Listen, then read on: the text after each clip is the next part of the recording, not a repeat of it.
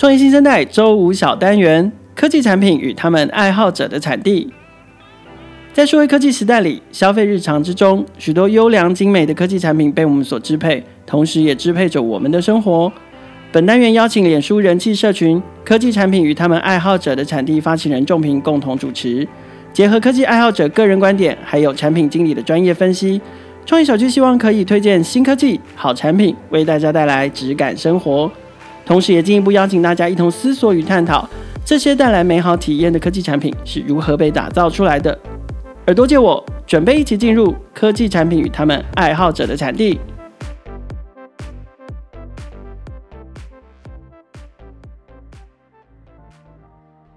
欢迎大家收听《创业新生代科技产品与他们爱好者的产地》，我是主持人仲平，现场还有我们的共同主持人凯尔。大家好，我是凯尔。目前我们除了 Podcast 节目之外，还有同名的脸书社团“科技产品与他们爱好者的产地”，里面聚集了各式各样的科技爱好者们，不时的会在里面分享，还有讨论各式各样的科技产品与服务。所以听完节目的听众呢，也可以透过我们节目简介里面的连接加入社团。除了听节目之外，平常也可以跟大家一起讨论一些新的科技产品或者是服务。节目一开始要先跟大家道歉，因为我感冒的关系，所以大家会听到我的声音有点沙哑，希望不会造成大家在收听这个礼拜节目的一些不快。结果大家很喜欢，会不会就觉得更有磁性这样子吗？Okay. 好，那个。要请问仲平大大，这个礼拜你想要跟听众推荐什么样的科技产品或服务？哎，凯尔，你有发现最近大家很常，因为前阵子大家应该很蛮风靡什么区块链啊、虚拟货币啊，因为毕竟你知道涨得非常多嘛，很多人都财务自由了，maybe 对，但用比特币买特对啊，真的超超多的。但是我不知道你有没有注意到，最近有一个新的名词叫 NFT。有，但是我其实还是一知半解。我现在只有知道，就是透过这个这个东西，它竟然连那个。推文都可以拿来卖钱，真的，我觉得这世界疯了，真的是疯了。因为我最近其实坦白说，我对区块链或者是虚拟货币其实也不是那么熟悉。好，但因为我最近因为一直看到，比如说 Twitter 的第一篇贴文都可以卖到天价，对，啊，或者是说有一些艺术商品啊，或是一些数位资产，其实都透过这种 NFT 的机制卖到一个非常难以想象的一些。呃，价格，然后我就我有去再去研究一下，那 NFT 到底是什么？它其实英文叫 Non-Fungible Token。那 Fungible 其实意思是呃同质性的意思，所以 Non-Fungible 其实就是非同质性。那它其实我我后来有去研究一下，它大部分大家会把资产用几个维度去分，什么 Fungible、Non-Fungible，还有 Tangible 跟 Intangible，其实就是什么实体跟不是实体的，跟是不是同值或不同值的。那以一般来讲呢，就是如果是同质性，但是又实体，就是什么黄金嘛，或是钞票，嗯嗯嗯、因为它其实黄金彼此是同质性的，金条对金条都是金条。对，我不会说我的金条比你的金条还要贵重，它其实是相同的概念。嗯、那 non-fungible 其实意思就是说，它其实不是同质的，所以每个人拥有的一块东西其实是相同的，独一无二。对对对，然后它现在这个 NFT 其实是建立在。一个区块链的制度上面，那我觉得有趣的是，最早这个 NFT 的应用其实是在 NBA 的 Top Show，对、嗯、Top Shop 吧，好像是叫 Top Shop，它其实就是上面有一些 NBA 球员的 highlight，然后大家就是在上面去用 NFT 去做二手交易的买卖，然后很诡异的是，其实你那个影片在平台上就可以自己观看，但就是会有人去买这个影片的 NFT，但是其他人又还是可以看到。所以我就以我的立场，就不太能理解到底为什么大家在那边买卖这样子，蛮有趣的一个生生态啊。我觉得大家也可以再关注一下。那我我我觉得，也许现在在上面交易的这些所谓的产品，不管是影片，不管是艺术作品，或者是推文，或者是内容，就 so far 可能都还是实验性的的嗯形式。不过实验的那个金额。真的蛮可对，但是最最终最终，我觉得什么东西是有价值的，什么东西是有价格的，可能还是会由市场来决定。嗯，了解。OK，好，拉回来谈，我们今天要谈的产品其实跟自由工作者有关哦。嗯、那我不知道仲平，你身边有熟识的自由工作者吗？可不可以就你对自由工作者的了解来聊聊这些做 freelancer 的苦跟乐呢？哎、欸，刚好因为我哥哥本身自己是一个自由工作者，因为他是。帮忙拍婚礼或是婚纱的摄影师，就主、oh. 主要啦。嗯、那其实因为我跟他就是比如说聊天的过程中，或是观察到他一些呃接案的过程，其实他们自由工作者跟我们这些呃在公司受雇的人，其实会有蛮大不一样在。呃，职业发展上的痛点，譬如说，像他可能接案，他可能大部分都是个人对个人，然后做可能交易，但是他其实有，如果要遇到一些，譬如说公司行号想要发案给他，势必有些他的公司就需要，哎、欸，你有没有办法开发票？但因为他其实也没有成立行号或是公司，嗯、所以他在开发票这上面，要么就是。找人代开，或者是说就可能没办法承接这个案子，其实是对他来说，可能如果是一个很好机会，却没办法接，其实是蛮可惜的。对对，然后其实有工作者在劳健保的部分，其实我个人觉得还蛮复杂的，因为我们可能在受雇者就是公司的薪水扣除掉之后，每个月实拿的薪资，但是对他们来说，他们可能要挂在某个工会，或是挂在某个政府，他才能有一些劳所啊，对对对，或是什么劳呃劳健保的保障，其实对他们来说。我是觉得还蛮复杂，就是就了解一些。然后当然最大的痛点，我觉得应该也大也是大部分自由工作者的痛点，就是案源不一定那么稳定嘛。因为比如说像我哥哥，因为婚礼跟呃婚纱其实就很大程度受到疫情的影响，因为大家都不结婚了，或是农历七月。呃，对，非常他们非常看一些节庆上的一些因素，然后还有一些跟。呃，发案者之间的金流交易的方式啊，等等，他们可能就是收入没有那么稳定，或是婚礼现场他就是包一大包红包袋、红红包袋现金给他，哦，那这样的交易的方式可能就不是那么安全或是方便这样子。对，那所以今天我们就很好，嗯，高兴能邀请到 Swap 的家范来和大家分享 Swap 这个产品的起源、还有现况以及未来发展。那我们今天就先请加范跟各位听众朋友打声招呼。感谢仲平，感谢凯尔。然后很开心能够今天能够在这边跟各位大家观众一起聊聊。呃，我是 Swap 的创办人，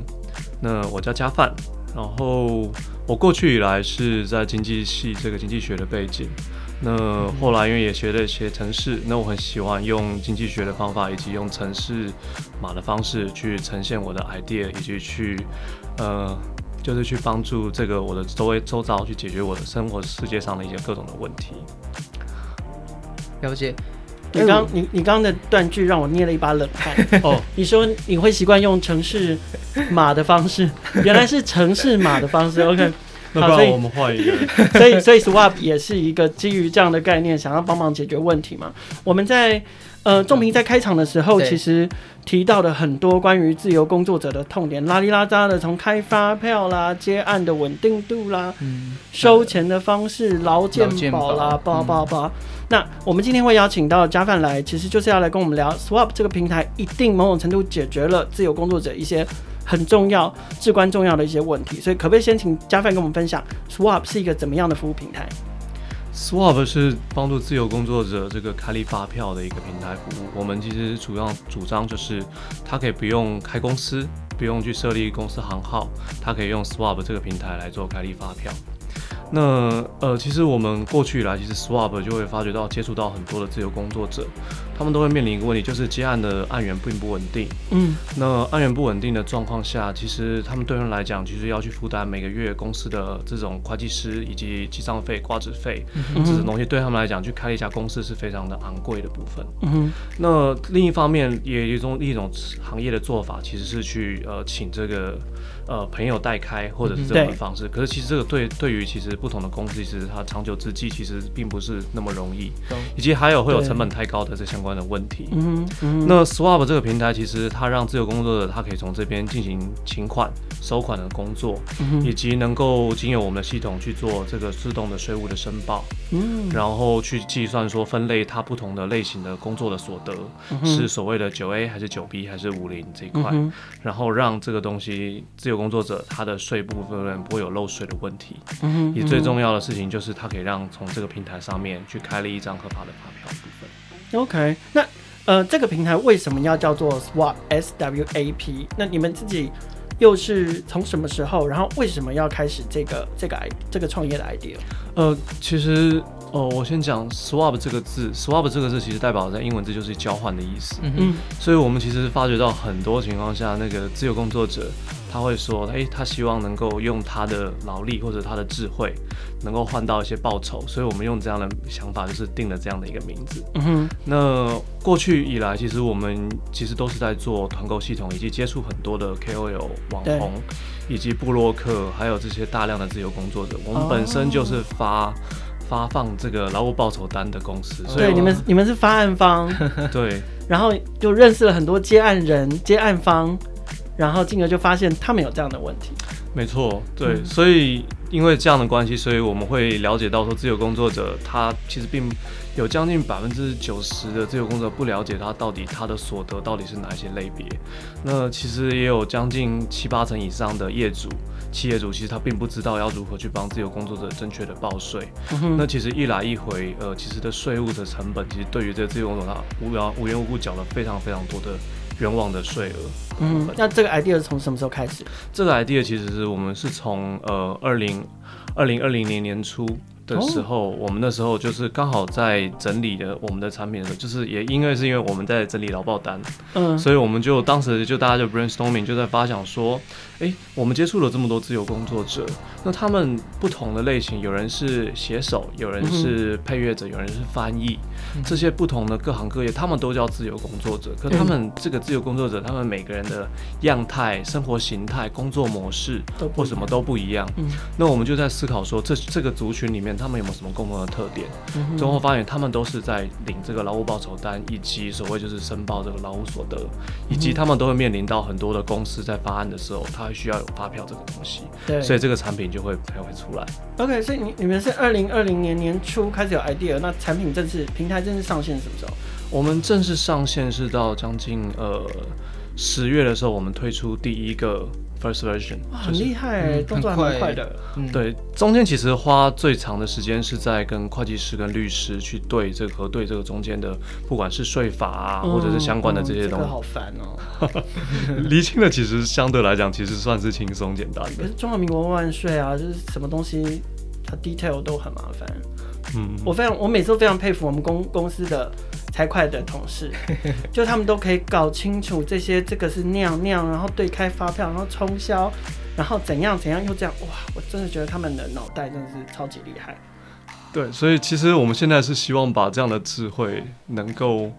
分享到所有，就是把它用系统化的方式来去做解决。其实很多自由工作者把我们看到的就像是他的他的 CFO，嗯，或者是他的税务的人员，等于是有个 always 有一个财务的平台去挺他。哎，所以我听下来，其实。刚像加放刚刚讲的，就是虽然说我们重点都是 focus 在自由工作者的痛点，但其实听下来好像对于发案者，甚至我的想象，也许对国税局本身也都是你们三方都获利的一个呃获益的一个产品或服务，对不对？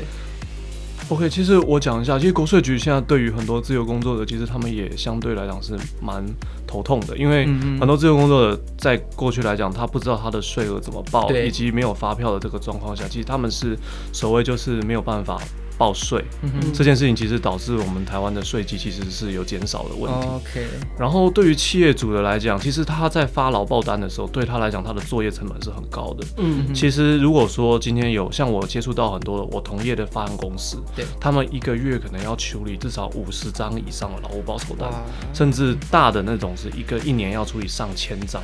劳报单，那个每个都是金额都是几百块、几千块，大大小不等。然后处理的对象也不一样，所以他们要处理这件事情，他很是一势必一定要花一个财税的部门，这不是只有一两个人可以处理的事情，可能是要很多人来做这件。当他用这个东西，其实自由工作者他给他发票的时候，他的申报上来讲是非常相对简单。的对。那因为佳放你刚刚有提到，就是你们一开始好像是有先有一个团购的业务或产品嘛，然后后来是在去年初有一个 Swap 这个产品，然后到十月的时候上线第一个版本。那你们目前团队大概有多少人呢、啊？然后就是跟团购原本那个部分业务还在吗？那跟 Swap 这个产品彼此你们之间要怎么分工？还是分得很是不同的公司吗？或是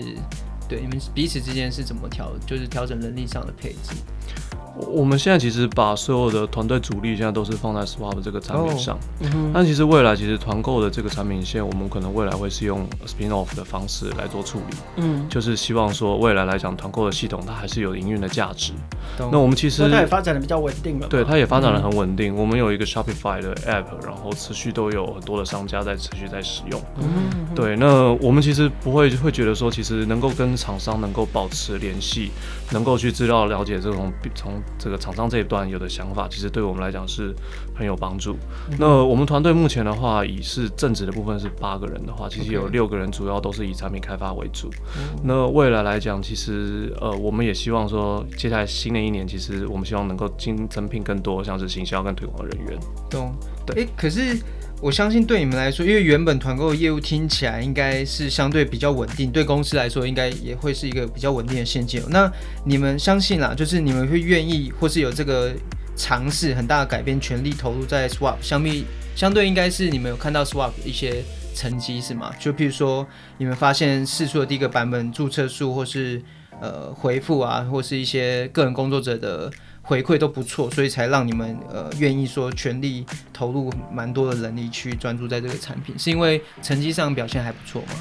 呃。我们从我们开始做推广跟行销以后，大概在一两个月内就拿到将近六百多个、六百个这个注册的用户。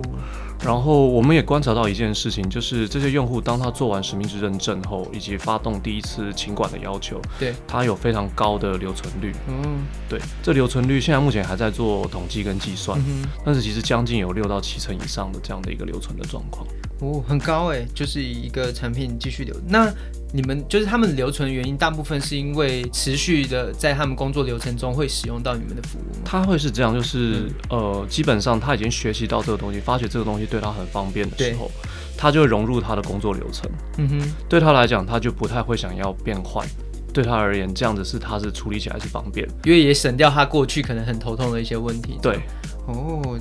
蛮有趣的，那不过因为你们现在是算公司八个人都投入在这个 Swap 的产品开发嘛，相相对各，譬如说各位听众应该也会很好奇，就是说那 Swap 现在目前是怎么获利的？因为我自己有看到你们网站有不同的方案嘛，然后收费方式可能或定价的方式可能也不同，不知道家放有没有呃可以跟我们聊聊，看这部分你们是怎么做的？对。我们获利方获利模式就是收费方案的部分，主要分成两块，嗯、一个是依照固定金额的这个请款单的金额去的基本的方案的手续费，对。第二种就是、只跟他们拆请款金额，对，就是比如说像他到多少的几万块多少的金额，就收去收收收多少的固定的这个，我们不是比较不是用趴数来算，我们会是用说固定多少元、嗯、这样的方式。这个其实是我们对于用户的观察，是因为呃自由工作者其实他对于趴数这件事情就是被抽成这件事情，其实是很敏感、很敏感、很反感的一个行为。哦、对，对，然后第一个是他要去计算那个百分点的时候，对他而言，就是我一开始说的，其实大部分的这个工作者是他们有很多的专业能力，对，可能在各行各业很厉害。可是他对他要去算这个东西，他不是财税专业的，对他来讲他算这个百分点，其实对他是相对很复杂、很麻烦。所以你们就是一单跟他收多少钱，这对他来说相对是简单的。我们就是一单，然后多少金额去对应一个价格，在一个集聚内，你就是这个价格。假设一百块，然后十五单，那就是一千五，就是这个对自由工作者来说好算，然后心里也可以接受这样子。对。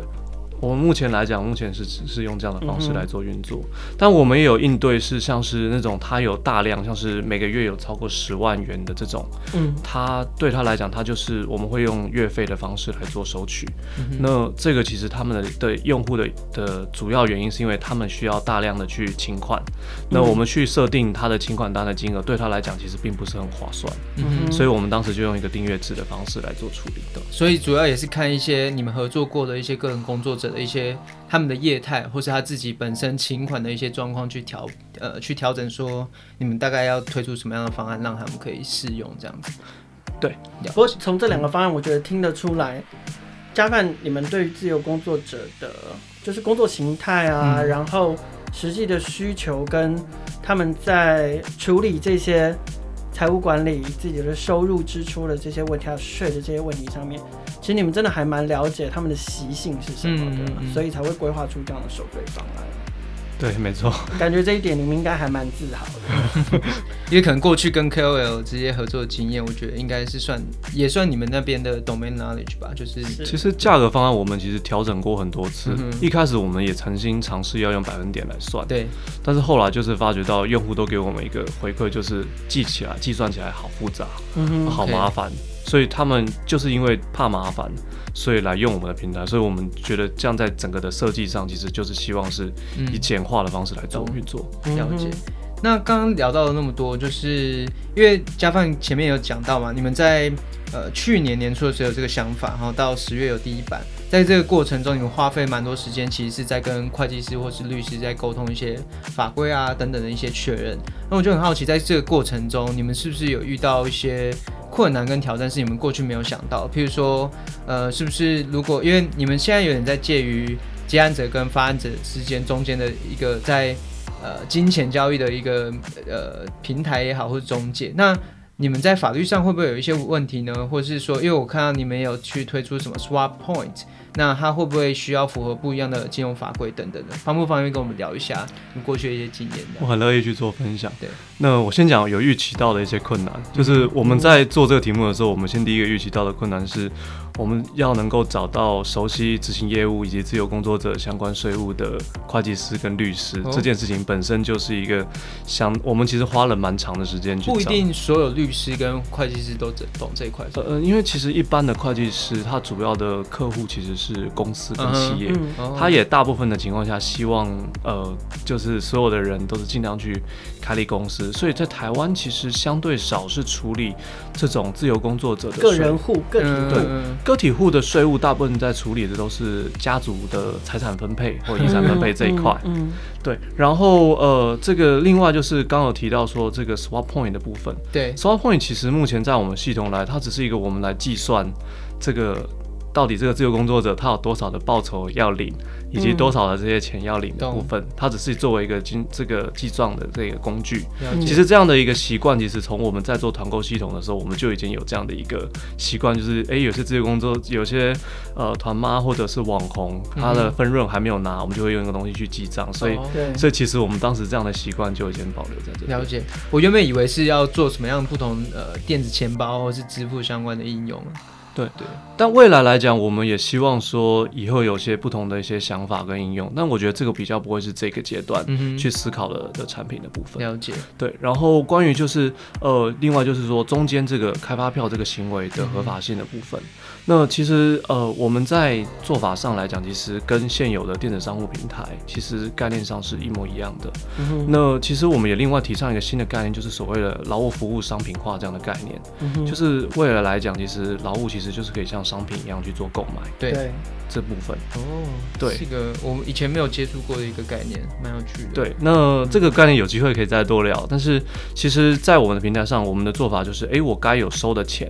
我收多少钱，我就要开立多少样的发票。嗯，这个其实就能够符合国税局说，哎，你有收到钱的当下，你能够去做开立发票这个动作。嗯，然后这个东西其实是比较能够符合税法及财法。那我其实觉得，呃，做新创其实有很多东西，我们是在一个稍微新的领域。嗯，其实我会觉得，其实我会觉得，我们现在的财法的团队，财律师跟会计师，其实提供我们很多的帮忙，嗯，去帮助我们在这个新的领域里面去提供更好的，呃，不管是法务或者是。契约还有各种合约跟税法上的建议，其实这是我们现在自己持续在努力的部分。那我想再加问一下，就是这些配合的会计师跟律师会是你们公司的员工吗？还是就是其实也比较偏向法务呃法务上的顾问等等？呃，我们其实跟律师跟会计师他的沟通合作上其实是比算是蛮紧密的合作。嗯、他们其实常常会到我们公司跟我们一起算是 co work，然后跟我们一起开会。他比较不是说哦哦定期有问题再去问。嗯、我们的做法是，甚至是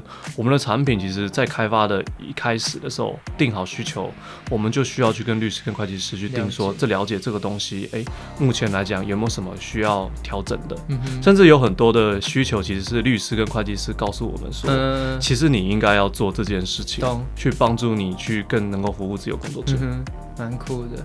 那讲到酷这件事情，因为我知道 Swap 这个产品其实是你们另一位创办人在，就是我我我刚好有看到他发，应该是第一个版本吧的这个消息，然后那时候有在社团上分享这个 Swap 产品，然后那时候这个产品其实在我们社团有引起蛮大的回馈跟讨论，因为。呃，社团里面有蛮，包括我自己的老板，或是其他的一些 新装公司的老板，其实对这个点，其实我相对相信也是他们一些痛点跟好奇的事情啊。那在过程中，你们有没有发生一些有趣的事情？哦，你是说在跟他们，就是或者是打造这个 Swap 的产品过程中，有没有有没有遇到一些有趣的事情，包括跟自由工作者的互动啊等等？其实其实很有趣，像是我有一段时间，我都在帮助自由工作者如何去整理他的所得，让他可以去跟银行去办信用卡。可能你没办法理解，就是很多的自由工作者他收入很多，可是他其实银行的信用卡下不来哦，因为不稳定，对不对？对，因为其实这件事其实对于自由工作者很多自由工作者都有这个痛。所以其实我觉得对，对于如果有观众是诶有需要的这个话的话，其实最重要的事情是你要学，要一定要，就算是你是自由工作者，一定要做记账，然后你一定要保留所有你现在跟厂商的合约或者是什么。那有一些合作的确有时候可能用个 Line 或者是 email，那记得要把那些东西要整理下来。可是可是他如果用他的税缴税的单去去那个去证明说，哦，我就是一年我就是赚一百万。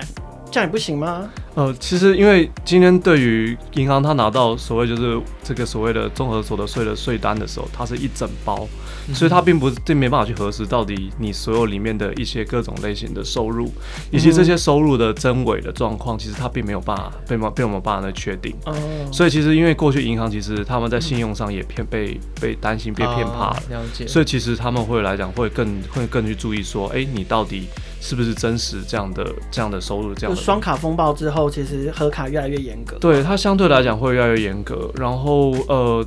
当然在所以在银行的体系来讲，一般的正职员工，就是你有保劳健保的员工，有固定领这种所谓薪资的，嗯，是最容易得到核卡这种东西。对，它就是要确定你每个月缴得出那个最低应缴金额了。对对，这个是一个部分。了解。OK，所以所以你们的平台就是可以帮助。帮助自由工作者可以固定的、稳定的记账，然后详实的记载他自己的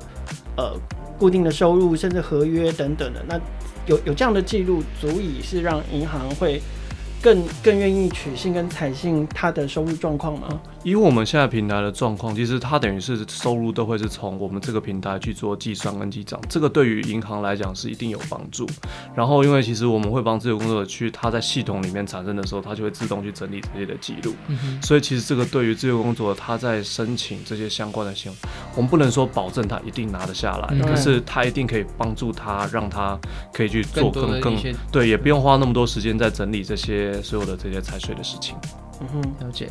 好，那节目的上半段我们先到这边告一段落，然后也感谢家范跟我们分享很多 Swap 创创立的一些起源跟目前的一些现况，还有过去遇到的一些困难挑战跟有趣的事情。那先让我们休息一下，听个广告，等等家范会再来跟我们聊聊未来 Swap 的愿景以及之后的发展。Swap 是自由工作者的财务管理平台，我们帮助在接案的你不用开公司也能用平台开发票，让你请款、报税、开发票，通通一站搞定。抢先体验 Swap 的服务，欢迎搜寻 Swap.work 或自由工作者的财务管理平台。欢迎回到科技产品与他们爱好者的产地的节目现场，我是主持人仲平，现场还有我们的共同主持人凯尔，以及我们今天的节目来宾 Swap 的创办人加范。加范，现在以台湾来说，Swap 呃有没有类似的，有没有跟 Swap 类似的科技产品或者是服务？呃，我解释一下，现在目前其实 Swap 我们研究下来发现，台湾比较没有是专门在帮自由工作者这个所谓收款以及开立发票，单纯只做这样类型的平台。是，大部分类型的平台其实它会一定会处理这个所谓的接发案这一块。嗯，媒合。对，媒合这个是主要现在的主要的商业模式。对，OK。但其实，在国外，像尤其在中国大陆，其实已经有很多这样类似的服务先做出来了。嗯、OK OK，可是听起来让。很棒啊，对 Swap 的发展来说非常有利啊。可是你们会不会担心，就是说，比如说会不会有其他公司看好哇，Swap 起码做个加贺，然后那他们就推出一个类似的产品或或或者是平台，你们会怎么建立自己的竞争壁垒？嗯，说实话，其实所有人都有机会这个进入到不同的产品，也可以去做这些东西。对，我每次问类似的问题，然后得到答案都是大家都会这样。对，可是这也是我们最担心，就是说那竞争壁垒要怎么建立？呃，我但我去讲这个我对用户的观察，好，是就是呃，我们去访，今天每个用户进来后，我们都会做，尤其是早期用户，我们都会做他的访谈，去了解说他现在目前这个呃使用的状况。那我们发觉到这这些自由工作者，他用了 Swap 平台后，他最到他做完这个实名制验证，然后开始做情况，他不太比较不太会想换。我们也问了他们同样问题，就是如果有新的平台出来，对，你会不会想要做更换？那我们那个时候他们其实讲的最大的点就是，对我来讲，我已经融入我的工作流程了。嗯、我如果今天又要再换一个平台，对我而言其实很麻烦。第二件事情，其实他们最讨厌的是，就是你又要再做一次实名认证跟实名验证，所以其实长久下来，其实他会。会产生非常大的用户粘性，嗯，所以这个东西其实对我们而言，其实能够在越早快能够把市场抢占，对于用户的粘性来讲，其实它能够形成很好的一个这个保护的机制。OK，所以实名制这件事情在认证上是有一定的麻烦程度吗？还是就是他需要去提供像什么身份证资料啊、嗯，或者是这类型的各自的部分，懂，以及还有去提供这个所谓的存证，因为毕竟来讲，我们税报这些东西都需要有这样的一个计算。哦，OK。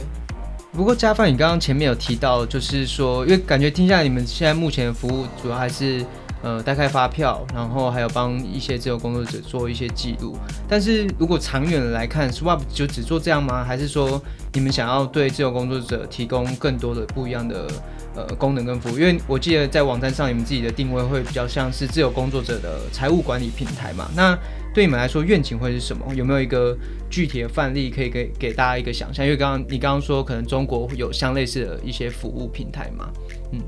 好。我解释一下，其实哦，我们当时在做的时候，一开始这个 Swap 的平台其实定位叫做不是财务管理平台，嗯、是虚拟公司这样的概念。OK，其实未来来讲，其实自由工作者不一定要开自己一家实体公司，实体公司你就去开实际的去开一个去商业司去做登记。那、嗯、我们提一个概念叫虚拟公司，其实这个概念就是我们现在有云端主机、嗯，也是一个虚拟主机的概念。其实你不需要去 own 一这样一整套的基础建设、嗯。所以其实我们希望是说，未来自由工作者他其实在用。我们就像是它是有一个背后有一个虚拟的公司，它实实际是有一个公司很好的状态，只是它是虚拟的。对，然后它共用它的不管的基础建设，或者是这样子。我们现在先处理的是这个所谓开发票以及财税这一块。嗯哼，其实我讲一个有趣的例子，像最近自由工作的呃很多的，因为最近 M1 就是 Mac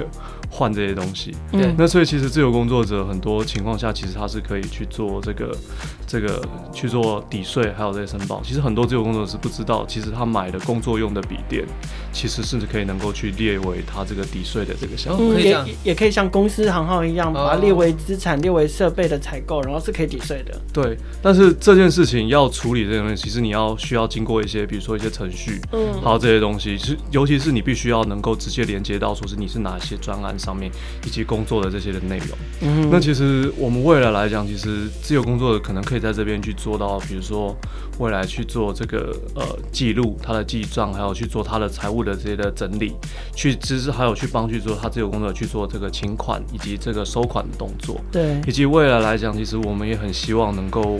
这个自由工作者，他是可以在这边去记录他的各种的费用以及支出。对，所以其实他就可以像是一个类似像是一个公司完整的一个公司的一些功能。嗯、所以这部分来讲，其实我们在做法上就会跟现在现有这样大陆相关的做法，单纯只做税务这一块的公司，其实它的走法走向跟走法就是不太一样。了解。所以，呃，如果朝这个愿景前进啊，如果短中长期，Swap 有预计要提供什么样新的功能跟服务吗？所以我们像最近，呃，因为五六月快要要报、嗯、要报税了，所以我们最近其实也在要会预计要做一个 campaign 活动，会在我们的官网去做发布，就是我们会帮自由工作者去整理他们在二零二零年所有他的这个所有的税务的部分，去帮他们去算说到底哪一些东西是要。节省，或者是有哪些费用是能够去做申报？我们预计可能会开放一些少量的名额。这个这种类型的服务，其实在台湾很少有人做。嗯，那我们也是希望说用先用呃系统的方式，用这个我们试用的产品去帮助他们去做这个节税，以及去记录他们这个税务的部分。懂。所以短期来讲，最最最快应应的应该就是报税季节，然后先提供他们一些。可能类似这样节税或记录呃财务记录的一些工具或服务给他们，先实验看看，说到底对他们来说。对，我讲一个耸动的数字好了，嗯，呃，像我接触过有一个自由工作者，呃，两个自由工作者，对，一个自由工作者年收入是一百万，另外一个自由工作者年收入是两百万，哇。感觉这两个人好像收入差很多，但是缴的税却是一样的。为什么？因为其实原因是因为申报的类别以及他列的成本的费用项目，最后导致他们缴的税是一样的。的状况，嗯、所以一个这个状况下，就是他不知道怎么去管理他的税务；一个是很了解他要税务上面要怎么去做记账这些。所以这部分你们也会协助。呃，我们其实未来来讲，希望用系统的方式去做协助。嗯嗯嗯、那我们其实很好玩，我们其实定期来讲，有些自由工作者会来跟我们询问的相关的一些资讯跟内容。那我们在我们工作之余有空的时候，我们都会去提供很多的相关的建议，就是把财务管理白话。让大家可以按照系统按部就班的，就可以天天天天天天，哎，得出一个对他最有利的报税的方式或结算方式。是的，这边其实就是完全依照国税局它很复杂的规定里面去理出。你们在做唐凤做的事哎，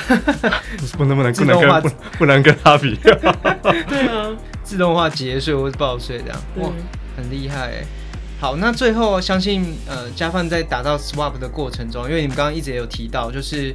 不管是因为你们现在可能是因为这个过程中，你们跟会计啊、律师，然后懂自由工作者的，或是甚至跟自由工作者们有很多交流跟讨论，所以让你们在这方面的 domain knowledge 其实有很多你们自己知道的眉眉嘎嘎这样。那我相信，因为对其他一些个人或是呃科技产品的团队来说，他们应该在自己做的产品也会遇到说。呃，需要注意法规，或需要跟会计师、跟律师去沟通跟确认。那我不知道在你们过去的经验上，有没有一些想法跟建议可以提供给他们？我我觉得会计师、律师他有各自不同的类型的专业，嗯、他们每个都有各自擅长的领域。懂。那呃，一定要找到就是适合解决你这样类型问题的的的东西，因为尤其是电子商务这种平台相关的，它特别比如说像是要处理承揽制或者劳务制这些东西，要特别去找专业那个领域的会计师和律师，才能够解决特定的问题。所以我会觉得，其实我们还蛮幸运的，是能够找到适合的。的专业人员来协助我们。对，好，那我们今天很高兴呢，能够邀请到 SWAP 的加范来跟我们分享这个产品呃创立的一些起源、现况，还有未来发展的一些可能性。那我自己应该会赶快回去跟我哥讲说，哎、赶快关注一下这个产品，然后等他要报税的时候，可能关注看看说有没有机会参与到这个计划，让他也许可能在今年的报税季节可以有更多的盈余，或是说有更多的一些发展。创业新生代每周固定都会在声浪更新。创业小聚的朋友们，除了可以在声浪上面听见每一个创业新生代还有科技产品的故事，我们在不同的平台也有放送，包括 First Story、KKBOX、Apple Podcasts、Google Podcasts 还有 Spotify。